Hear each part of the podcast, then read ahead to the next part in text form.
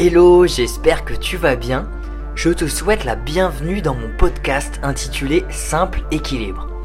Ensemble, on va parler santé naturelle, nutrition, mindset, gestion du stress, sport, neurosciences et encore plein d'autres choses utiles dans ta santé au quotidien.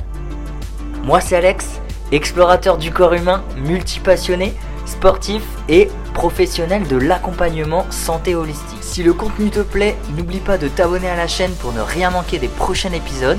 N'hésite pas à mettre un petit j'aime et un commentaire sous la vidéo, ça m'aide beaucoup. Et puis moi je te dis à bientôt pour un prochain numéro. Ciao Dans les méandres du temps, l'eau émerge comme le théâtre vibrant où la vie a pris son premier souffle. Plonge avec moi dans cette aventure aquatique et découvre comment la qualité de cette ressource devient un facteur déterminant influençant notre santé et vitalité à chaque gorgée. Découvre le parcours exceptionnel de Marc-Henri, professeur des universités et docteur habilité, dont les recherches scientifiques ont généré plus de 13 000 citations à travers environ 160 publications. Marc-Henri, ingénieur chimiste depuis 1980 et docteur en sciences, il consacre sa vie à comprendre l'eau sous toutes ses facettes, physiques, chimiques et biologiques. Dans ce podcast captivant, plongeons ensemble dans le monde fascinant de l'eau, explore son rôle crucial pour la santé, apprends quel type d'eau privilégier au quotidien et laisse-toi entraîner dans des discussions profondes sur la physique quantique, la médecine chimique et l'intégration de ces concepts dans notre compréhension globale de l'humain. Ne manque pas surtout cette opportunité unique d'en apprendre plus sur l'eau avec les perspectives du professeur Marc-Henri. Alors accroche-toi pour les premières 15 minutes, la discussion peut sembler complexe mais ça pose les bases et ça vaut le coup car tu vas apprendre plein de choses utiles dans ton quotidien par la suite. Je te souhaite une belle écoute. Bonjour professeur Marc-Henri, comment ça va? On va bien, merci. Et tu as passé quand même une bonne partie de ta vie à étudier euh, l'eau. Et c'est pourquoi voilà, tu, tu es là ici parmi nous pour euh, voilà, on va discuter de de, de l'eau et de cette fameuse molécule H2O qui est qui est passionnante. Et voilà, moi j'ai eu l'occasion de t'avoir en séminaire du coup durant plusieurs jours. Et j'ai été enfin je suis ressorti de là voilà vraiment époustouflé parce que je m'attendais pas à découvrir autant de secrets sur l'eau. Et c'est pour ça qu'on va, euh, on va en parler ensemble. Alors, est-ce que tu peux hein, te présenter rapidement pour celles et ceux qui ne te connaissent pas encore? Alors, bah, tu l'as déjà fait.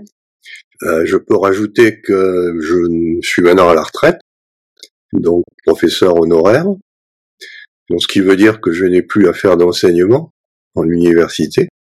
Par contre, on est chercheur, donc ça, chercheur, on le reste euh, même à la retraite. Donc je continue à faire des publications scientifiques, toujours évidemment sur, sur les thèmes que j'ai travaillé depuis 40 ans, c'est-à-dire l'eau. Et en ce moment, je travaille beaucoup sur le cancer et sur la musique.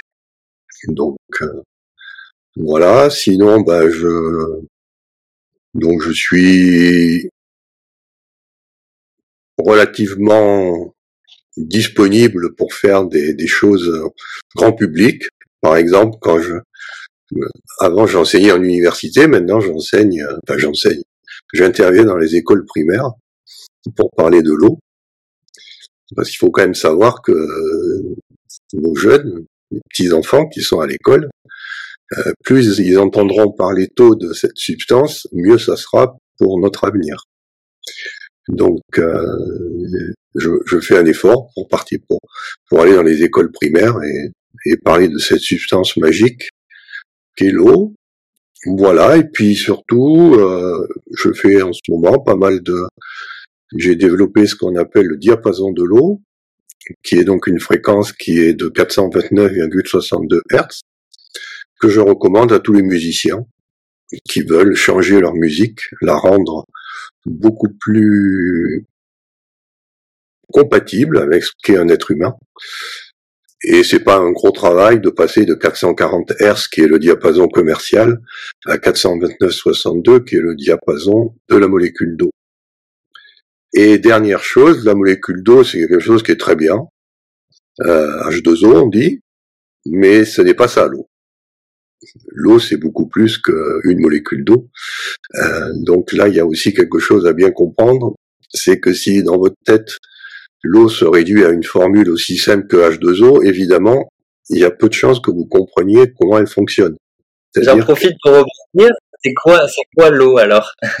C'est une matière.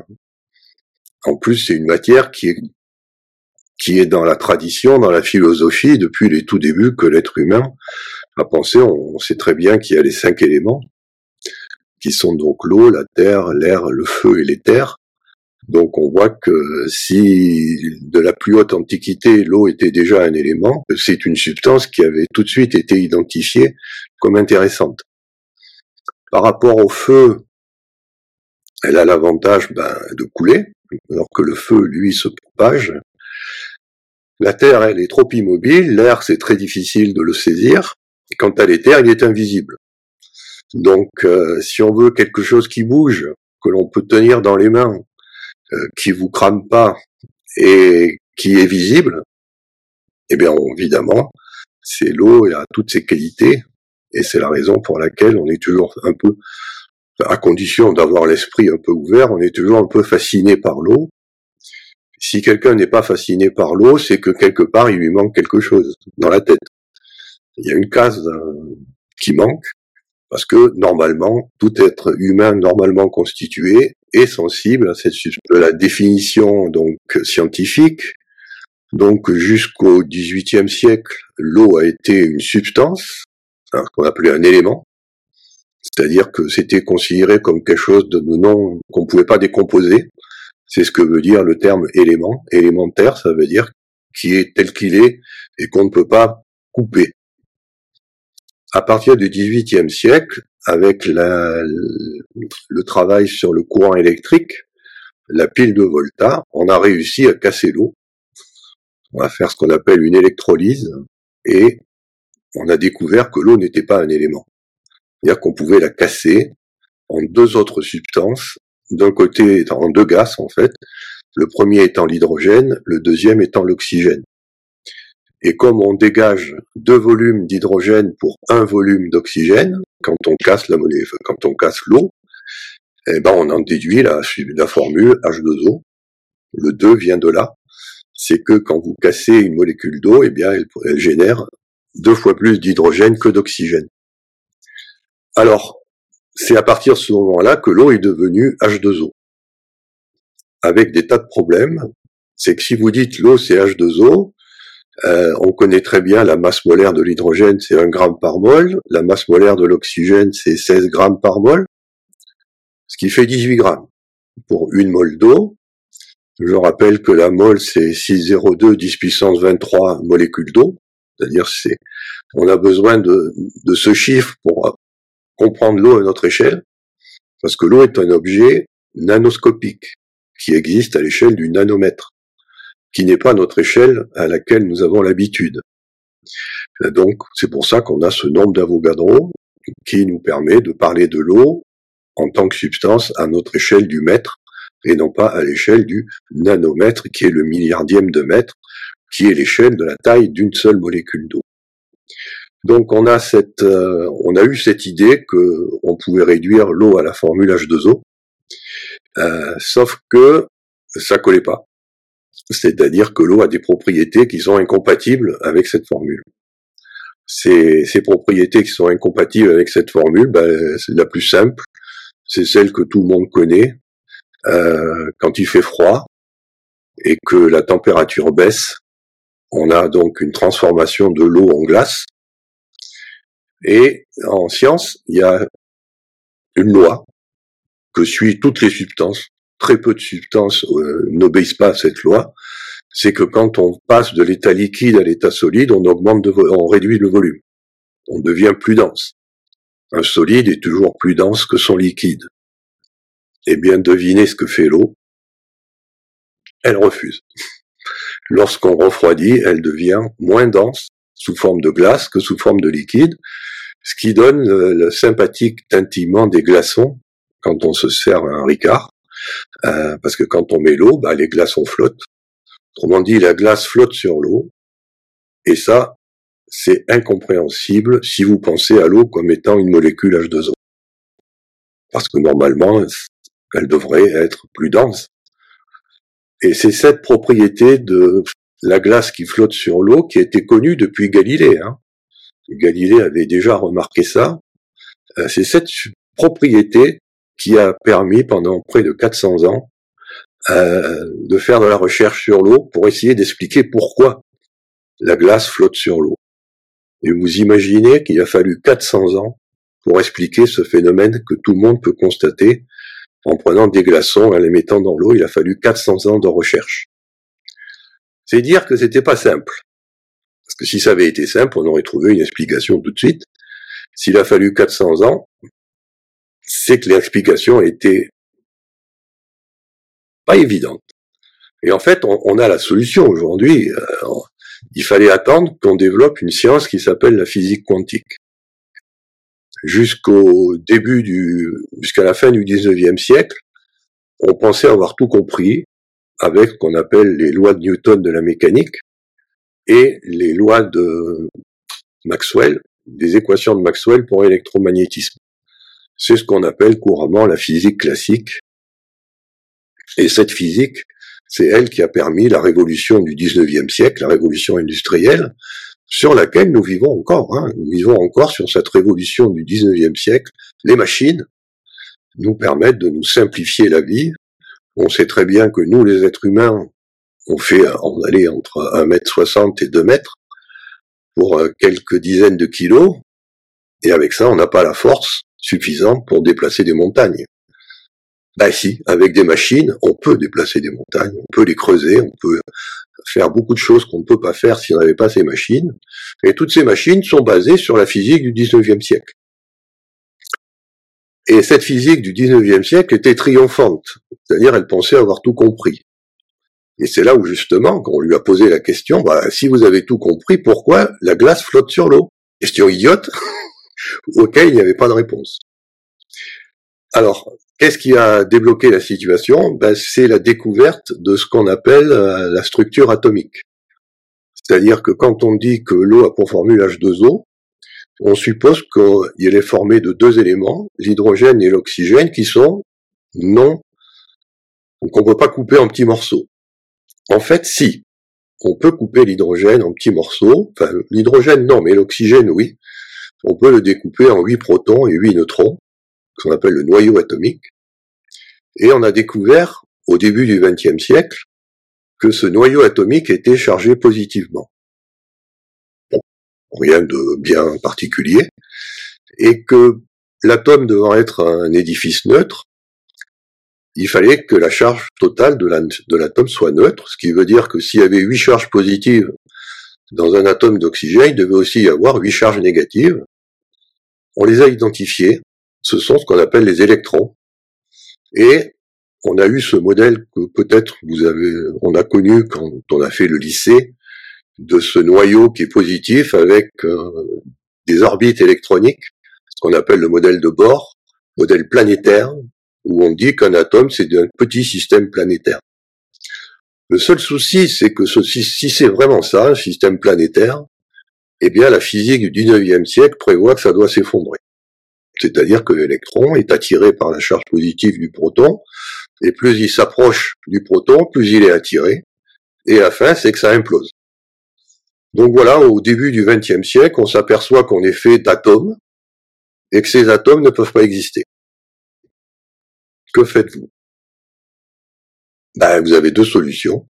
Soit vous dites que ben, on arrête la science, on s'est trompé, on fait de la philosophie, on va faire de l'art, on va faire autre chose soit vous voulez continuer à faire de la science, et à ce moment-là, il faut expliquer pourquoi l'électron, qui est négatif, n'est pas attiré par un proton qui est positif, et reste à une, à un nanomètre, un milliardième de mètre du noyau.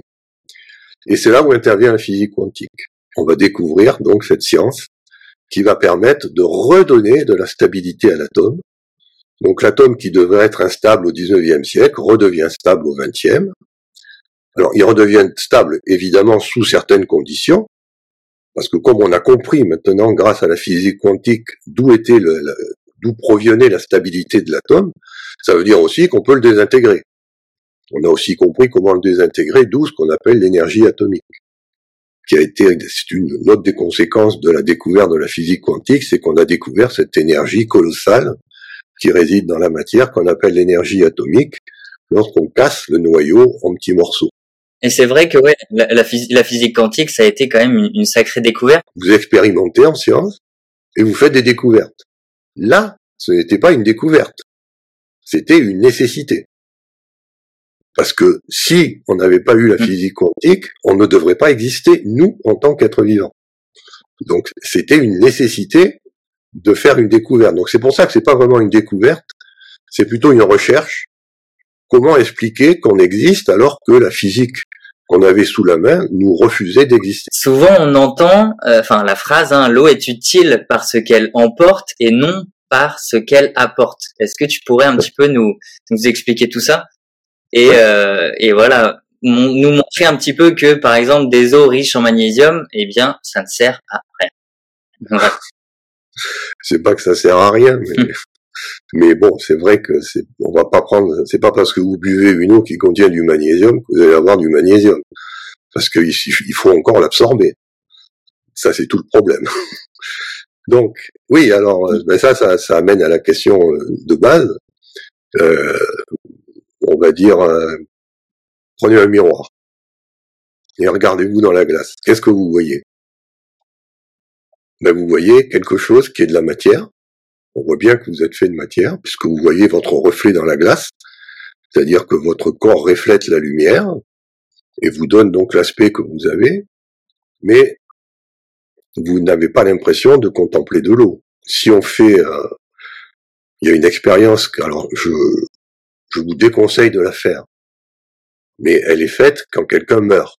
On peut le faire. Vous prenez quelqu'un qui vient de mourir et vous le passez dans ce qu'on appelle le four crématoire. C'est-à-dire que vous portez son corps à très haute température et vous regardez ce qui se dégage.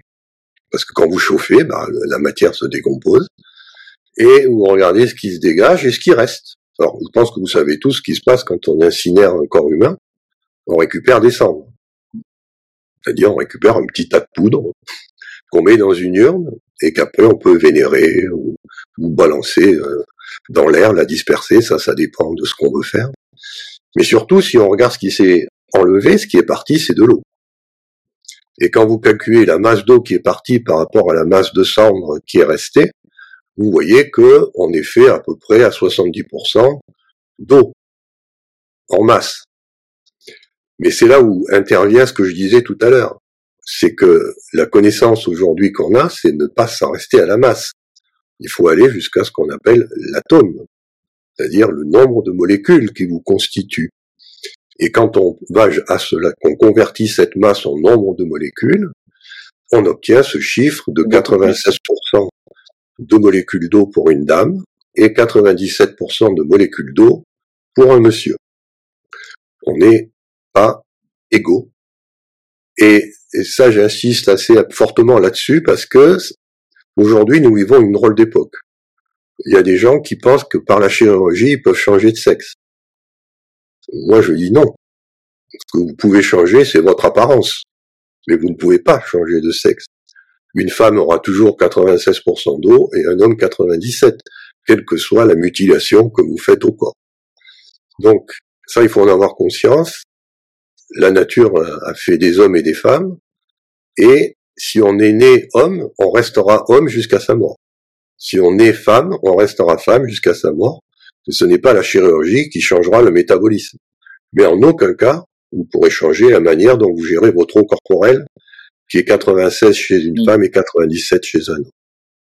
Alors évidemment, c'est aussi lié à ce qu'on appelle l'ADN. Euh, c'est les chromosomes qui définissent ce métabolisme. Donc on peut aussi aller à cette échelle, mais on n'a pas besoin. Moi, je préfère rester à l'échelle de l'eau. C'est beaucoup plus simple. Et c'est là où, quand on réalise qu'on est que 80, si on compte dans notre corps les molécules, il faut compter jusqu'à 97 ou 96 pour trouver quelque chose qui n'est pas de l'eau. C'est là où on réfléchit. On se dit, mais alors, quand je bois, ben, on comprend que boire c'est vital. Parce qu'on sait très bien qu'on perd de l'eau par la transpiration, par les urines, par la respiration aussi. Il y a de la vapeur d'eau, il suffit de souffler sur une vitre quand il fait froid pour bien voir qu'il y a de l'eau que vous enlevez. Et donc, il est évident que si vous voulez pas vous déshydrater, il va falloir boire. Parce que vous n'arrêtez pas, en tant qu'être vivant, de perdre de l'eau. Mais ce qui est aussi important, c'est que cette perte d'eau, euh, elle vous permet aussi, l'eau, quand vous la buvez, elle vous permet de vous réhydrater et de nettoyer. Et là, là encore, ben, on va regarder ce que font les ménagères. Quand vous voulez nettoyer quelque chose qui est sale, est-ce que vous prenez de l'eau sale? Si vous voulez que le nettoyage soit efficace, la ménagère va toujours prendre de l'eau propre au robinet. Elle va pas utiliser de l'eau sale parce que si elle utilise de l'eau sale, eh bien cette eau sera moins efficace pour nettoyer et puis elle amènera toutes les saletés qu'elle contient. Donc quand on veut se nettoyer, on a intérêt à avoir une eau la moins polluée possible. Et c'est là où on retrouve une propriété essentielle de l'eau, qui est que c'est le solvant universel. C'est-à-dire qu'il y a très peu de substances qui ne sont insolubles dans l'eau. Même quand on a des substances très insolubles, comme par exemple l'huile, on sait que l'huile et l'eau ne se mélangent pas, qu'elles sont insolubles, eh bien, il y a toujours un petit peu d'huile qui arrive quand même à passer dans l'eau. Et l'eau a cette propriété que n'a pas les autres liquides, enfin, que n'ont pas les autres liquides, c'est qu'elle est capable de dissoudre à peu près tout.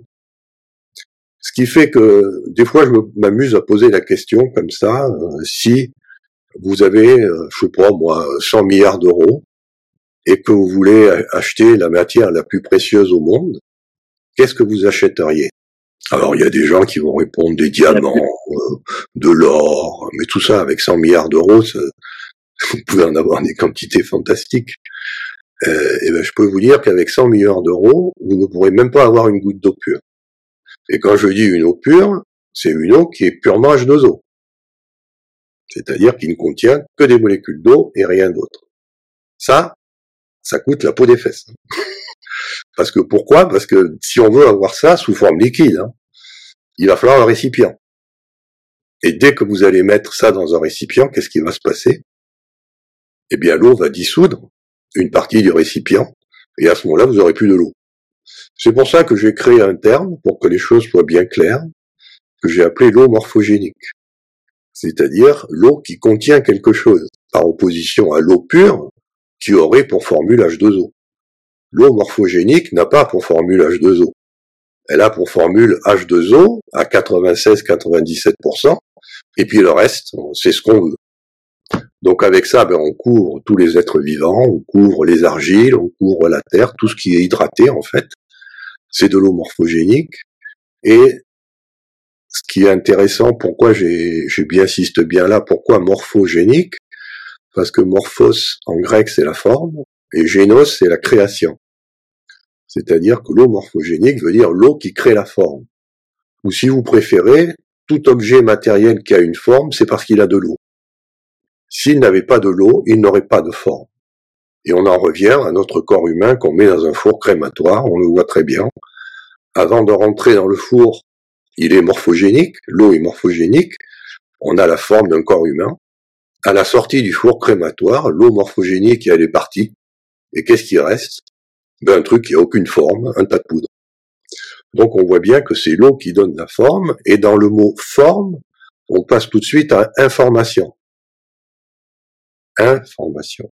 C'est-à-dire que peut-être que l'eau serait un moyen de mémoriser des choses.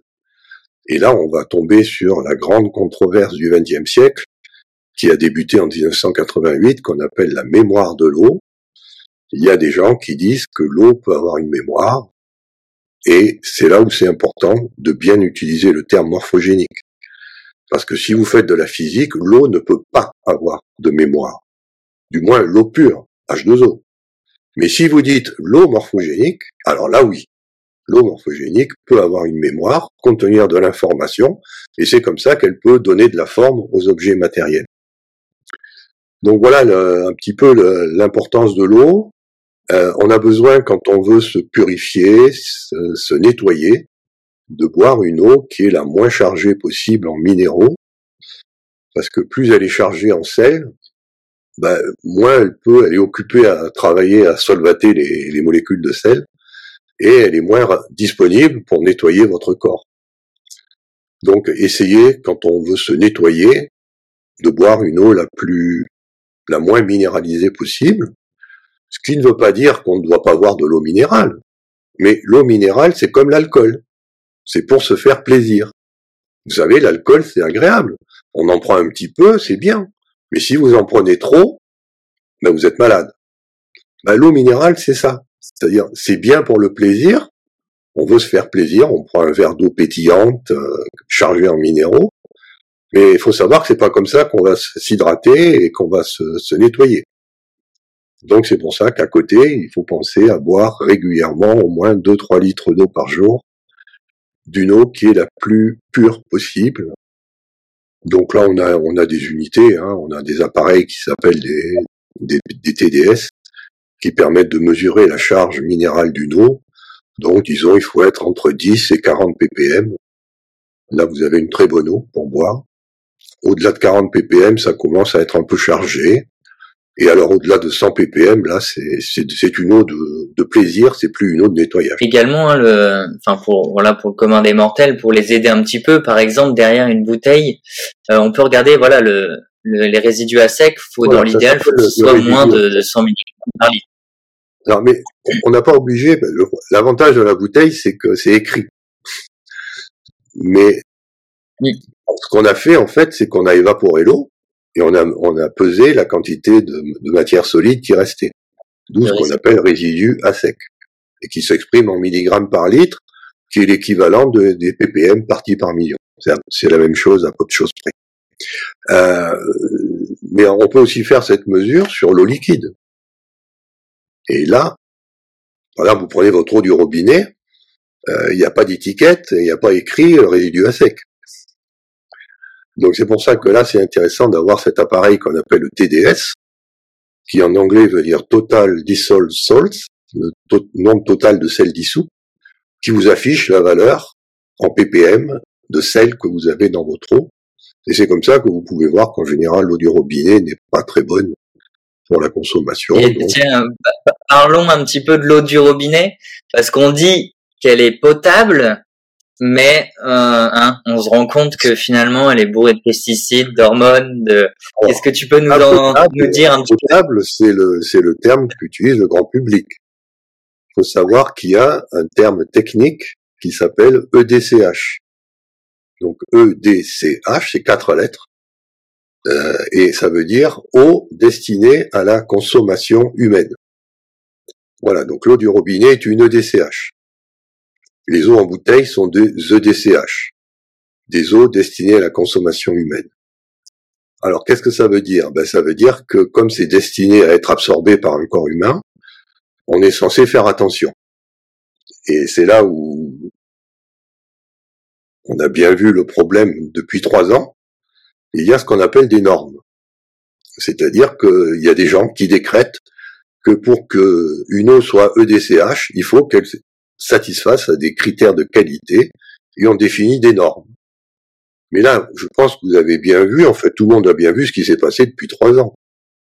On a défini des normes pour des choses qui vous rendent malade. Hein? Quand on voit la gestion de cette maladie qui a été le Covid-19, euh, et tout ce qui est en train de se passer, ce qu'on nous a fait, on a menacé des gens de perdre leur emploi s'ils se faisaient pas vacciner, c'est parce qu'on avait des normes. Et qui c'est qui fait les normes? Ce sont les industriels. Donc c'est pour ça que il faut faire un petit peu attention avec les normes, c'est que qui les définit? Alors, si c'est l'Académie de médecine qui n'a aucun moyen, eh bien en général, c'est pas elle qui va les définir. Par contre, les industriels qui fournissent de l'eau au robinet, eux, ils ont la puissance financière pour définir quelles sont les normes. Et ils vont mettre des normes qui, évidemment, ne gênent pas leur business. C'est-à-dire qu'il faut vendre l'eau. Et donc, on prend des normes pour être sûr que on vende son eau. Et puis, si on peut, par la même occasion, faire des normes telles que l'eau du concurrent soit non potable, eh ben, c'est aussi bien aussi. Comme ça, on est sûr d'avoir ce qu'on appelle un monopole. Donc c'est pour ça qu'il faut faire un petit peu attention avec l'eau du robinet, parce que c'est une eau qui est déclarée potable, et il y a, devrait y avoir des instances médicales qui se penchent là-dessus pour vérifier que les normes qui viennent des industriels correspondent à quelque chose qui est sérieux sur le plan médical et biologique. Et c'est là où on a vu que depuis trois, enfin, avant 2019, on pouvait être naïf et penser que les médecins avaient ce pouvoir de regard. Aujourd'hui, depuis 2019, on sait que même des médecins peuvent se tromper. En plus, quand on sait que même un médecin ne sait pas la quantité d'eau qu'il y a dans un corps humain, un médecin ne s'intéresse qu'à 2-3% de ce qui constitue un corps humain, puisqu'il ne sait pas que tout le reste c'est de l'eau, euh, on peut avoir des doutes sur euh, la qualité de l'eau potable au robinet. Et d'ailleurs, bon, bah c'est un mystère pour personne. Hein. Il suffit de mettre le nez sur l'eau et puis bon, indépendamment des sels dissous qui a pas d'odeur, par contre, on voit que l'eau du robinet très souvent a une odeur caractéristique d'une molécule qui s'appelle le chlore et qu'on met volontairement dans l'eau du robinet pour qu'il n'y ait pas de ce qu'on appelle de bactéries, de développement bactérien, parce que les bactéries, les êtres unicellulaires n'aiment pas le chlore, ça les tue. Et donc on chlore l'eau. Mais si vous réfléchissez un petit peu, si la molécule de chlore arrive à tuer une bactérie qui est un être unicellulaire, elle peut aussi tuer une cellule de votre corps. Parce que au niveau cellulaire, il n'y a pas de différence entre une cellule humaine et une bactérie. C'est le, il y a, y a de l'eau, il y a des ions, il y a des protéines, il y a de l'ADN. Et donc, si vous mettez du chlore pour tuer des bactéries, bah, vous pouvez aussi faire des dégâts à vos cellules. Donc c'est pour ça que moi je suis un peu méfiant avec l'eau du robinet parce que je sais ce que c'est qu'une cellule, je sais ce que c'est que le chlore, je suis chimiste, vous l'avez rappelé, et donc bah, j'ai pas envie de m'empoisonner. Donc c'est pour ça qu'on a ces fameuses, ces fameux pichets, euh, ces carafes filtrantes avec des filtres à charbon actif qui permettent d'enlever le chlore de l'eau du robinet. Euh, et à ce moment-là, c'est déjà une bonne chose de faire ça. C'est-à-dire de ne pas boire l'eau directement, mais de la mettre dans une carafe qui dispose d'un filtre avec charbon actif qui va absorber le chlore. Et donc, quand on va boire l'eau de la carafe, on n'aura plus le chlore. C'est déjà bien. Par contre, il va rester tous les minéraux. ça les enlève pas. Donc c'est là où il faut soit distiller, mais ça, ça va coûter très cher parce que il faut euh, passer un courant électrique et que la molécule d'eau est une molécule qui est très stable, donc elle se, se laissera pas facilement euh, évaporer. Euh, ou alors, moi, c'est la solution que je préconise, c'est une technique qui s'appelle l'osmose inverse, c'est-à-dire qu'on fait passer, nous, dans nos cellules, on a des protéines qui s'appellent les aquaporines, et c'est ces aquaporines qui nous donnent une eau très pure. Parce que dans une aquaporine, les molécules d'eau ne peuvent passer qu'une à une. C'est-à-dire, vous avez une file de molécules d'eau et il n'y a pas moyen que deux molécules passent en même temps, ou qu'un ion passe. Il n'y a que de l'eau qui passe. Eh bien, l'osmose inverse, c'est pareil. Elle est sur le même principe on a une membrane qui ne laisse passer que l'eau. D'où on recueille une eau extrêmement pure en sortie d'osmoseur, débarrassée de tout ce qui l'a gêné. On a évidemment mis un filtre à chambon actif pour d'abord retirer le chlore, parce que le chlore attaque les membranes. Donc il est important de bien retirer le chlore avant. Et ensuite, le seul problème qu'on a, c'est que l'eau est trop propre. Elle est trop agressive si on la boit. Donc c'est pour ça que moi je recommande de la, reminéraliser avec une eau de mer de Quinton qu'on peut acheter en boutique diététique. Et là, on remet des minéraux, mais l'intérêt de l'eau de mer de Quinton par rapport à des minéraux euh, en poudre, c'est que c'est une eau qui a transité par un, être vivant qui s'appelle le, le, phytoplancton dans la mer. Et donc les ions sont chélatés par ce phytoplancton et chélaté les ions, ce qui fait que ces ions qu'on met de très petites quantités, on met juste une goutte ou deux gouttes, ça permet aussi de les absorber très facilement. Donc voilà, une procédure standard que mm. je recommande à tout le monde. Osmose inverse suivie d'une légère reminéralisation par eau de mer de Quinton. Éventuellement, vous pouvez rajouter un petit mouvement tourbillonnant qu'on appelle un vortex. Et à ce moment-là, vous avez une eau qui est agréable à boire, qui vous nettoie et qui vous amène parfois même quelques minéraux dont vous pouvez avoir besoin. Et ça, c'est vraiment le top, hein, l'osmose inverse et avec une redynamisation. Euh, ça, c'est Voilà, le must du must et de redynamiser derrière. J'en profite justement pour pour rebondir sur le plasma marin parce que moi je suis un un grand fan et partisan du plasma marin. J'en prends voilà tous les matins et, euh, et j'adore ça. Est-ce que tu pourrais ouais justement nous en parler? Et euh, c'est vrai que voilà il y a un totem justement de minéraux dans ce plasma marin.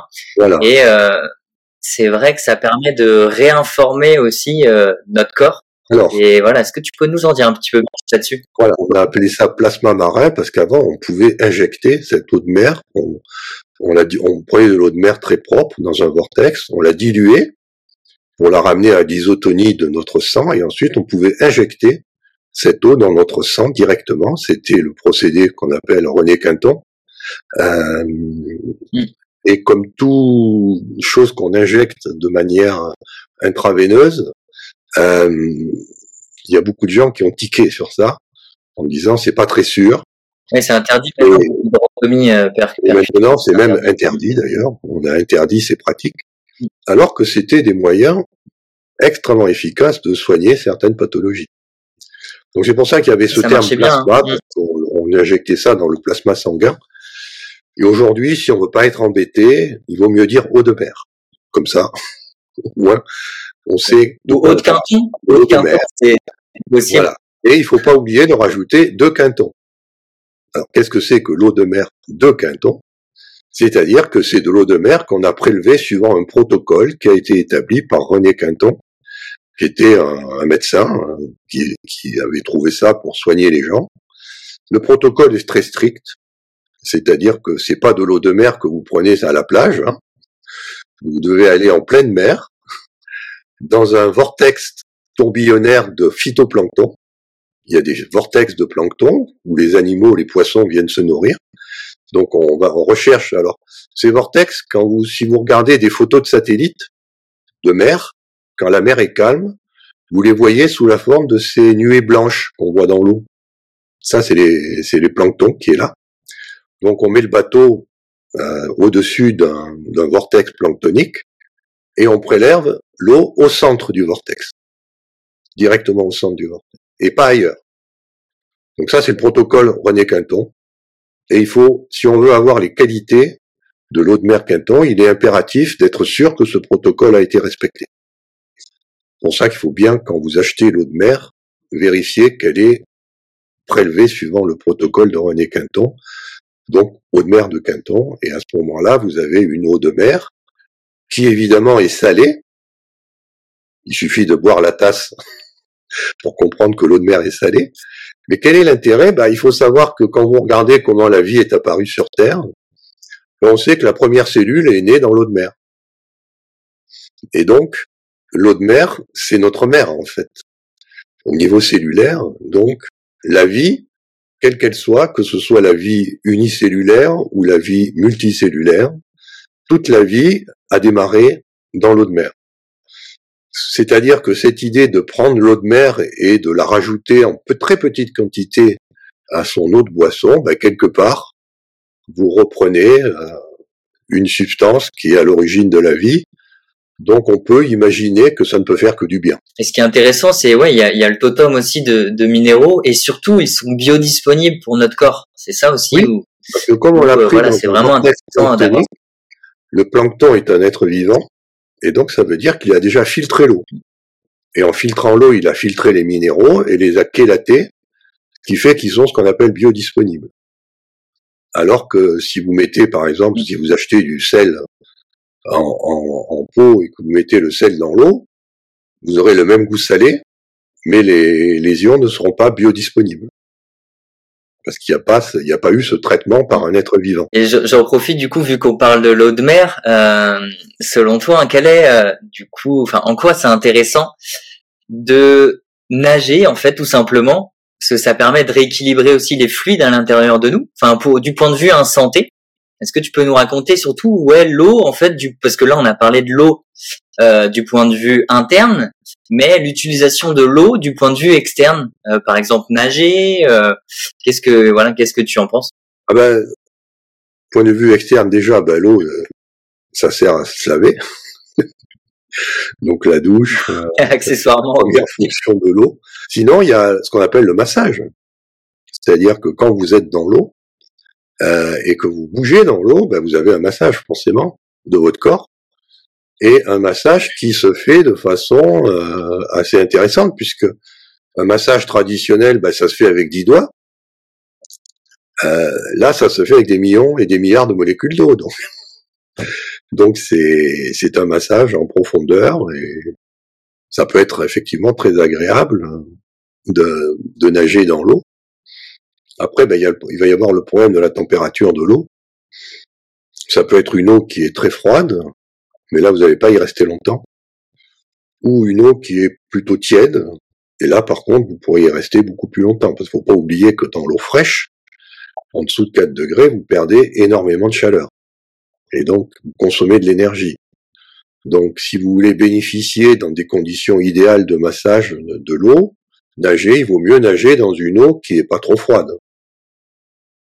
Parce que vous pouvez y rester autant de temps que vous voulez, et puis, il n'y a pas, cette dépertition. L'idéal, c'est évidemment une eau qui est à la température de votre corps. C'est-à-dire 37 degrés. Parce que si vous êtes dans une eau à 37 degrés, votre corps est à 37 degrés, il n'y a pas d'échange de chaleur. Dès que vous êtes dans une eau qui est plus faible en température, ben, il y a de la chaleur. L'eau vous prend votre chaleur corporelle. Et donc, ça peut faire du bien, parce que ça oblige les cellules à travailler, cette chaleur, qui est prise. Ça veut dire qu'il y a des cellules qui ont travaillé, puis on a évacué cette chaleur. Mais comme je l'ai dit, si c'est trop froid, ben ça peut être aussi pathologique. Donc, avoir euh, mm. la température idéale, en général 20-25 degrés, c'est bien. Que vous pouvez maigrir mm. en, en, prenant des bains d'eau très froide, parce que la chaleur, ça veut dire que vous avez consommé du carburant cellulaire, les cellules ont carburé. Et donc, ben, ça veut dire que si vous mangez pas, si vous faites que boire, ben, vous allez perdre du poids. Donc ça peut être intéressant aussi pour les gens qui sont en surpoids et qui veulent perdre de la masse corporelle, de nager dans une eau plutôt fraîche.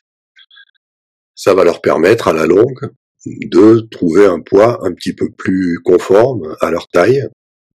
Parce qu'il ne faut pas oublier que le poids est fonction de la taille. On n'est pas égaux. Hein. Quelqu'un qui est plus petit aura besoin de moins de masse que quelqu'un qui est plus haut, donc faut pas non plus s'inquiéter il y a, y a une relation entre le poids et la taille. Donc il est normal que quelqu'un qui soit grand ait une masse corporelle un peu plus grande et quelqu'un qui est petit a une masse corporelle plus faible. Voilà. Et puis de toute façon, ça se voit tout de suite. Hein. Quand la masse corporelle n'est pas adaptée à la taille, bah c'est pas beau.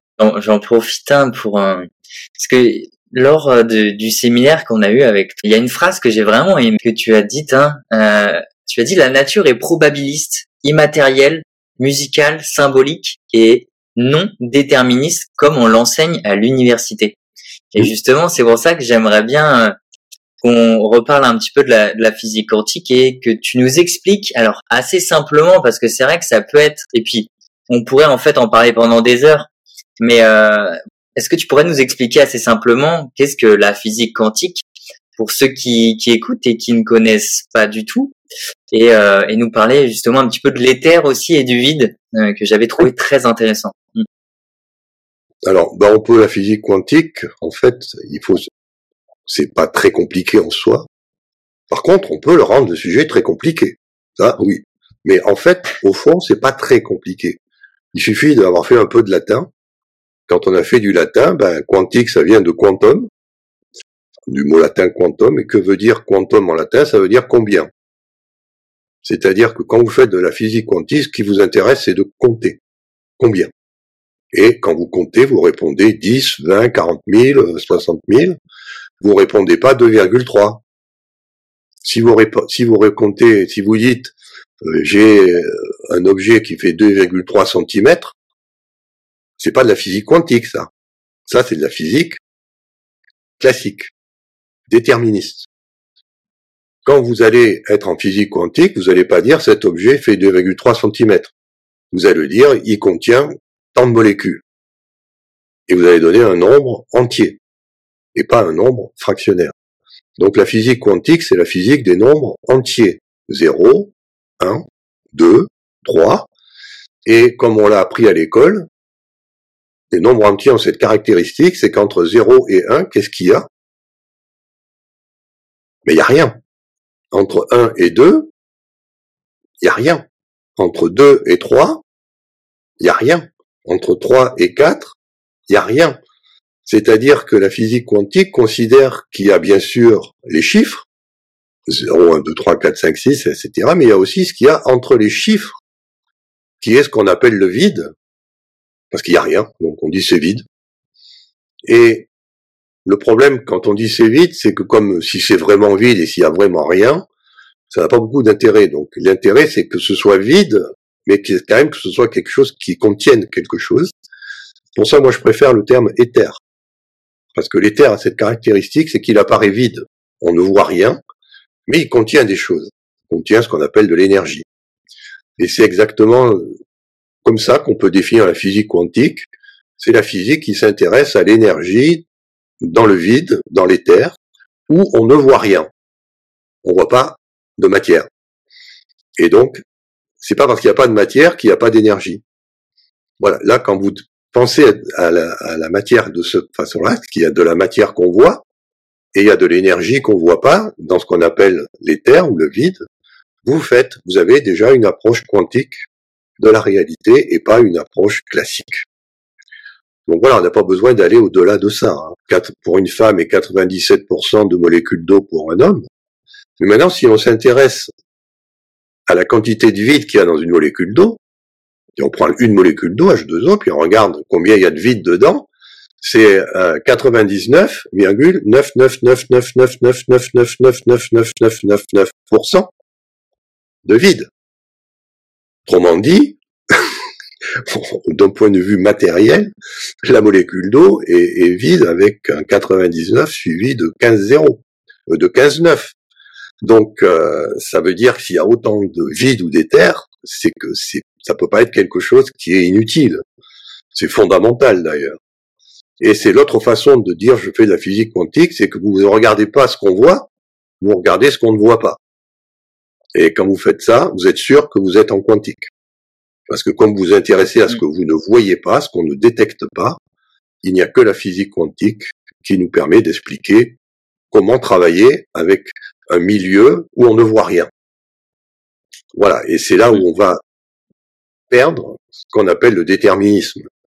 Parce qu'en physique classique, on a droit au nombre avec des virgules. C'est-à-dire qu'entre 2 et 3, j'ai 2,5.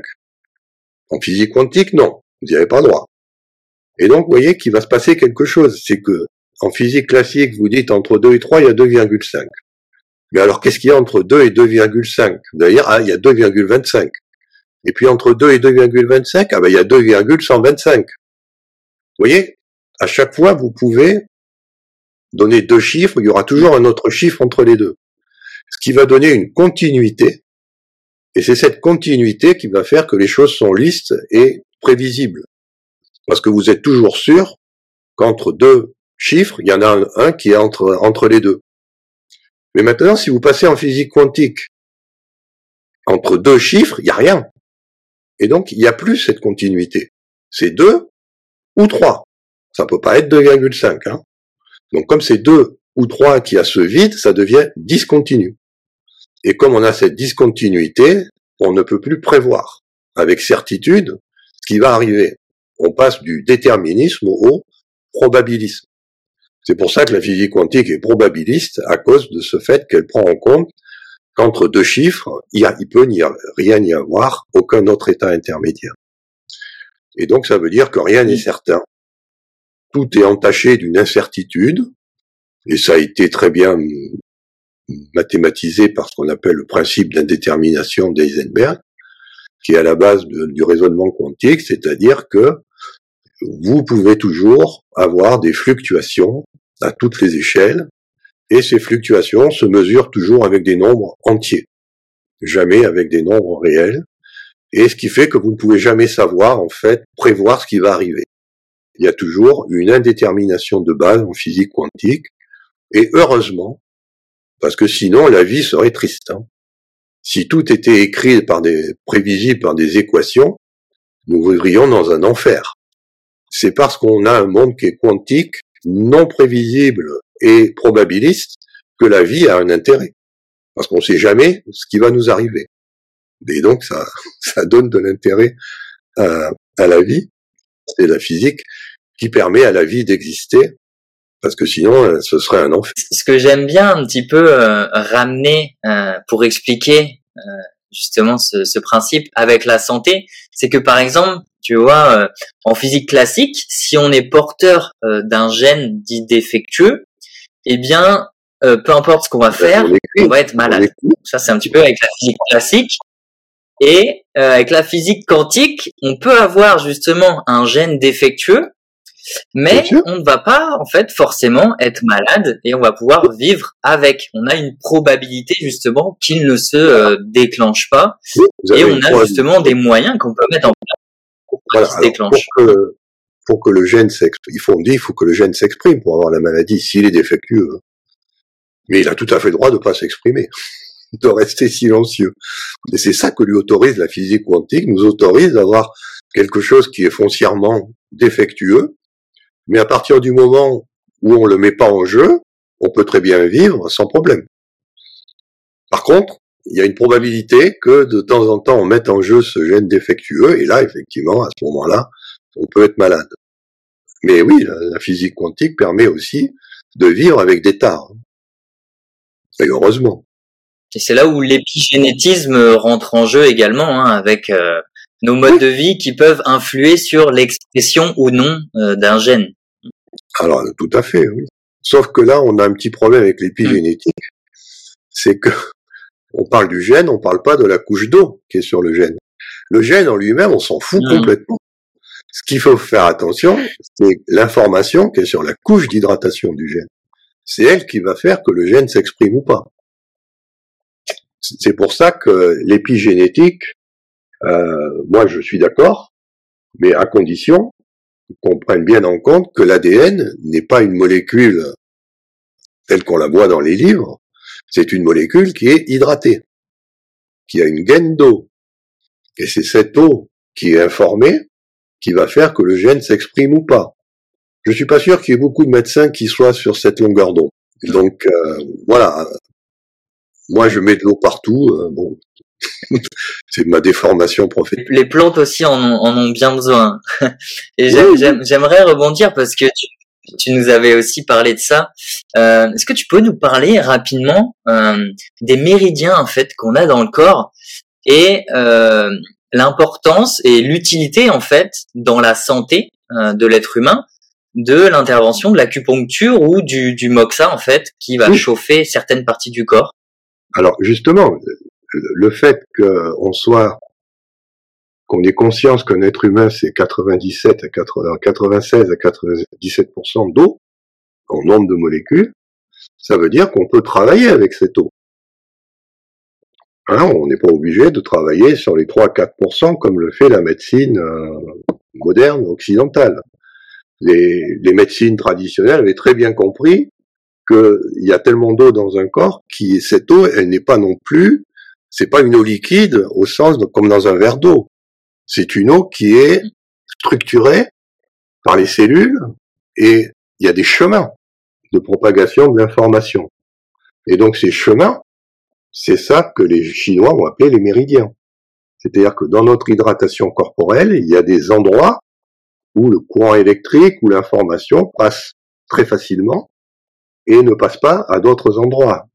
Et c'est comme ça qu'on est arrivé à cartographier ces méridiens. Et ce qu'il faut savoir aussi, c'est que quand vous avez des voies de circulation, il y a ce qu'on appelle des croisements. C'est-à-dire que les voies, elles sont pas strictement parallèles. Elles sont, des fois, elles doivent se croiser. Et quand elles se croisent, ça fait ce qu'on appelle des nœuds, comme sur les nœuds d'échangeurs autoroutiers. Et ces nœuds, ben, c'est ce qu'on appelle les points d'acupuncture. C'est-à-dire qu'on peut appuyer à des points très particuliers où il y a plusieurs euh, circuits d'information qui se rencontrent. Et donc, en mettant une aiguille sur ces points névralgiques de circulation de l'information, on peut évidemment euh, favoriser un, un, canal par rapport à un autre. Enfin bref, il y a toute une pratique qui a été codifiée par l'acupuncture. Et donc l'acupuncture prend en compte le fait que est fait aussi d'eau est principalement d'eau plus que de cellules. Que la matière qu'il y a dans les cellules, qui n'est pas de l'eau, finalement obéit à l'information qui est dans l'eau qui l'entoure. Parce que quand vous regardez une protéine, par exemple, on sait que c'est un long ruban d'acide aminé, mais on sait que cette protéine, pour qu'elle soit ce qu'on appelle active, c'est-à-dire qu'elle devienne une enzyme et pas une protéine, il faut qu'elle ait une géométrie très particulière. Il faut qu'elle se replie d'une façon très particulière pour faire une cavité. Et c'est l'eau qui définit cette forme. Eau morphogénique, toujours. Et donc, si vous travaillez sur l'eau, vous travaillez sur la protéine. C'est ça qu'il faut bien comprendre, c'est que chaque fois qu'on travaille sur l'eau, donc apparemment sur rien, puisqu'il y a l'eau, c'est plein de vide, eh bien, vous faites quelque chose à la matière qui est visible, parce qu'elle est en contact avec l'eau. Il n'y a pas une matière dans votre corps qui n'est pas en contact avec de l'eau. Et donc toute information que vous arrivez à mettre dans l'eau va se propager à la matière qui n'est pas de l'eau. Et c'est comme ça qu'on peut soigner un être humain sans jamais considérer sa matière constituante, uniquement son eau, via ce qu'on appelle ses méridiens ou ses points d'acupuncture. Ça, c'est c'est ce qu'amène l'idée qu'on est fait essentiellement d'eau. Et c'est pour ça que moi, quand je quand je reçois voilà en, cabinet, je, je, prends la personne dans sa globalité et pas seulement en fait sa matière et là où elle a mal finalement. Et euh, et c'est là justement tout l'enjeu euh, de la médecine, on va dire ouais, dite holistique, où on va vraiment essayer de comprendre la personne avant de, de dire ah t'as mal ici, voilà on va faire quelque chose. C'est vraiment la prendre en, global. Et euh, et voilà, on, ah, l'a démontré ici, et c'est vraiment intéressant. La propriété de l'eau, c'est que elle, est partout. Et donc vous êtes, si vous dites je prends ce, morceau d'organe par exemple, il est hydraté, bon d'accord. Mais cette, hydratation, cette taux d'hydratation de cet organe est en contact avec l'eau du sang, avec l'eau de tout ce qui est d'autres organes, en contact. Et donc, ça veut dire que si vous propagez, propagez, finalement, vous arrivez à considérer le bonhomme dans son ensemble. Vous ne pouvez pas séparer. À cause de l'eau, aucun organe ne peut être séparé d'un autre. Vous êtes obligé de prendre la personne en entier. Et c'est pour ça que tout médecin qui fait l'effort de penser eau, forcément arrive à une médecine dite holistique. Il peut pas faire autrement. Alors que si vous ne regardez jamais l'eau, ce que font 99% des médecins à l'université, hein, on leur parle pas d'eau. On leur dit il y a un cœur, il y a un foie, il y a des intestins, il y a un cerveau. On peut avoir l'impression que tout ça est déconnecté. Alors que non. Tout ça baigne dans l'eau et donc on ne peut quand on agit sur le cerveau, il y a forcément quelque chose qui se passe au niveau du cœur ou quelque chose qui se passe au niveau du petit orteil. Parce qu'on ne peut pas couper à cause de l'eau. L'eau est partout, elle s'infiltre partout, et donc quand vous voulez soigner quelqu'un, la notion de dire j'ai mal là, on s'en fiche complètement. On va soigner l'eau et ensuite on va faire que là, on peut agir très bien, très loin du point où on a mal. Parce que l'information va se propager par ces fameux canaux et arriver sur l'organe qui déconne, rétablir l'information, et à ce moment-là, vous allez soigner alors que vous intervenez pas du tout à l'endroit où, se trouve le problème. Donc c'est ça qu'amène l'idée qu'on doit travailler sur l'eau, c'est forcément une médecine holistique. Et en général, tous les gens qui font l'expérience de ces médecines-là en ressortent ravis. Alors que les gens qui font l'expérience de la médecine telle qu'on l'apprend à l'université, où tout est déconnecté, euh, et où on vous soigne avec des, médicaments qui sont en général des produits chimiques toxiques, euh, bah très vite euh, vous, vous êtes mal. Quoi. Bien sûr, moi j'ai été malade et j'ai failli mourir. S'il n'y avait pas eu cette médecine chimique, je serais mort. Donc, on peut pas non plus dire que c'est inutile. Ça a son utilité. Mais par contre, évidemment, quand vous êtes vivant et que vous avez des problèmes, mais que ce sont pas des problèmes qui vont vous faire mourir. C'est-à-dire, vous pouvez vivre avec ces problèmes, ça fait mal, mais bon, ça remet pas en cause votre votre existence. Là, la médecine mm. telle qu'on la connaît est très mauvaise. C'est-à-dire cette idée que vous allez guérir une pathologie en donnant une molécule chimique, ah, il y a très peu de chances que ça marche. Ça va marcher au début, mais très vite, il va falloir monter les doses. Et si on monte les doses, on va avoir ce qu'on appelle des effets secondaires. Et donc très vite, on arrête. Donc c'est pour ça que dès qu'il s'agit de problèmes qui sont pas des problèmes qui remettent en cause, qui sont pas des problèmes vitaux, euh, il faut tout de suite aller vers une médecine holistique qui est beaucoup plus efficace que de rester avec la médecine d'urgence, qui elle est très fonctionne très bien si votre vie est en jeu. On va vous mettre des produits chimiques qui sont des horreurs, mais au moins vous allez pouvoir ne pas mourir et après récupérer. Euh, donc c'est pour ça on a besoin de ces deux médecines en fait. Mais il faut bien comprendre que la médecine d'urgence n'est pas la même que la médecine de non-urgence. Voilà, c'est tout. Et le problème qu'on a actuellement avec les médecins, c'est qu'ils ont l'impression, c'est toujours une médecine d'urgence qu'on nous propose. Rarement une médecine de, enfin, sauf ceux qui sont dans ce qu'on appelle les médecines douces, hein. c'est-à-dire eux qui pratiquent, euh, qui s'intéressent à l'eau et pas forcément à l'organe ou au problème qui pose qui pose problème. Donc on a besoin de ces deux médecines, une médecine d'urgence pour sauver les gens quand, quand la vie est en jeu, et dès que la vie n'est plus en jeu, on doit basculer sur une médecine holistique. Enfin, ça, c'est mon point de vue. Hein. Et l'idéal serait que ce soit la même personne, médecin, qui puisse être opérationnel en urgence et sur le long terme. L'expérience montre qu'hélas, c'est pas le cas.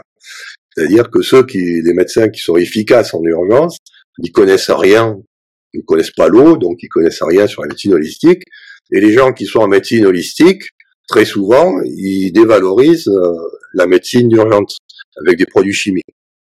Donc voilà, l'idéal, ce serait qu'on ait un médecin qui ait la double compétence. Ça existe, j'en connais. Mais là, ils sont pas très. En, tout cas, c'était vraiment intéressant. Merci beaucoup. Et j'aime j'aime bien toujours finir euh, finir là-dessus. Est-ce que tu aurais éventuellement un, voilà, une petite action euh, pour ceux qui nous écoutent là à faire durant durant sept jours, un petit défi, un petit challenge euh, par rapport à la santé, par rapport à l'eau. Euh, je sais pas, à préconiser là durant les sept prochains jours pour ceux qui nous écoutent? Est-ce que tu as quelque chose en tête? Déjà, mesurez combien d'eau vous buvez par jour. C'est-à-dire prendre. C'est vrai qu'on en a pas parlé, mais faire l'effort, mm. faire l'effort de mesurer. C'est-à-dire quand je prends un verre, je prends un verre gradué pour que je puisse voir le volume d'eau que je bois. Je note sur un papier chaque fois que je bois. Je note sur un papier. Et à la fin, avant d'aller se coucher ou le lendemain, on regarde combien on a bu d'eau dans la journée. Déjà, c'est énorme. Hein parce mmh. que ça permet de voir justement comment on se situe par rapport à l'eau. Est-ce qu'on boit suffisamment ou est-ce qu'on boit trop? Ou est-ce qu'on boit bien? Exactement ce qu'il faut. Moi, j'ai donné le chiffre, c'est à peu près 2-3 litres hein, par jour. Alors évidemment, ça dépend de la mm. masse corporelle, c'est-à-dire plus on a une masse corporelle élevée, euh, si vous êtes obèse, il faut aller à 4-5 litres. Euh, si vous êtes euh, tout maigre, 2 litres peuvent suffire, donc il faut être un peu... Mais enfin, disons, quelle que soit votre masse corporelle, vous devez boire au moins 2 litres par jour. Et on parle mm. bien d'eau. On parle pas de Coca-Cola, de, de, de, vin, de bière. On parle de l'eau. Que de l'eau. Hmm. Le reste, c'est du plaisir. Et hmm. on a le droit, mais c'est du plaisir, c'est pas de l'eau. Ça doit pas être comptabilisé comme du fluide. Ce qu'il faut comptabiliser, c'est l'eau. Et ça, ça veut aussi dire après, ça c'est la première étape. Hein. La deuxième étape, c'est de faire refaire cette mesure mais sans rien, en buvant que de l'eau. C'est-à-dire là, pas de bière, pas de vin, pas de coca, pas de soda, pas de jus de fruits. Être capable de boire une journée que de l'eau. Euh, c'est un défi. Hein. Hmm. Il y a des gens qui non, mais sinon, euh, de, de mesurer. Euh, très vite, ils vont craquer et ils vont aller chercher la canette de bière, le jus de fruits. Là, on parle bien que de l'eau, y compris au petit déjeuner. Pas de café, pas de thé. Ça, c'est un défi que je propose aux gens. C'est d'essayer, alors, juste sur une journée, hein. C'est pour voir si on est capable, pendant une journée, de boire que de l'eau. L'important, c'est d'arriver à maîtriser ces boissons, que ce soit les boissons qui sont très sucrées, faut savoir que le sucre est un poison. Donc, le fait de remplacer les sodas, le coca par de l'eau, ne peut être que bénéfique pour votre santé parce que vous mangez moins de sucre. En plus, c'est des sucres qui sont cachés. Donc au moins, ça vous libère de ça. Et aussi, ça vous libère de l'alcoolisme. C'est-à-dire que vous, vous remplacez le vin, la bière par de, par de l'eau. Et en général, quand on fait ça, on se porte beaucoup mieux. Voilà. Ah bah super, en tout cas, génial. Après, il n'y a pas d'obligation, hein, mm. chacun fait ce qu'il veut. Hein, mais... essayez, ça peut être amusant de faire le test. Alors vous verrez, si, vous arrivez à, à, 0,5 litres d'eau par jour, il y a des gens qui en sont à ce niveau-là. Hein. Euh, là, inquiétez-vous. Vous êtes sur la mauvaise pente. C'est-à-dire que vous pouvez être en très bonne santé à 0,5 litres par jour, mais je je le garantis pas qu'à 70 ans, vous soyez toujours en bonne santé. Donc si vous voulez vivre vieux et heureux, et essayez de, de boire entre 2 et 3 litres d'eau pure par jour. Buvez de l'eau, les amis, buvez de l'eau. Bah, merci en tout cas, hein, Marc. Où on peut te retrouver si on a besoin, voilà, de, de suivre un petit peu, euh, voilà, ton parcours? Où, on peut te retrouver, dis-moi. J'ai un site internet où je fais des chroniques. Donc c'est Marc henri c'est simple, c'est mon nom, marc-henri.org. Donc c'est mon nom tout attaché, Marc Henri. Et on met .org. Et là, vous arrivez sur mon site internet où il y a des chroniques, il y a des, je mets des tas d'informations. Sinon, vous avez euh, ma, chaîne YouTube où là, je mets des vidéos de mes conférences et puis des, surtout des vidéos des musiques que je développe au diapason de l'eau 429-62 Hz. Et puis il y a aussi, je suis sur Facebook, donc euh, il, y a, il y a une page Facebook. Euh, enfin, en fait, il y a, il y a trois pages Facebook. Ok. Il y a ma page perso, il y a la page des amis de l'eau morphogénique et il y a la page de l'association Naturocant. En tout cas, merci beaucoup. C'était cet échange, moi j'ai, personnellement j'ai adoré. C'est toujours passionnant l'eau. Donc un, un, énorme merci et puis euh, voilà d'avoir pris ton temps et de nous partager tout ça. Si le contenu te plaît, n'oublie pas de t'abonner à la chaîne pour ne rien manquer des prochains épisodes. N'hésite pas à mettre un petit j'aime et un commentaire sous la vidéo, ça m'aide beaucoup. Et puis moi je te dis à bientôt pour un prochain numéro. Ciao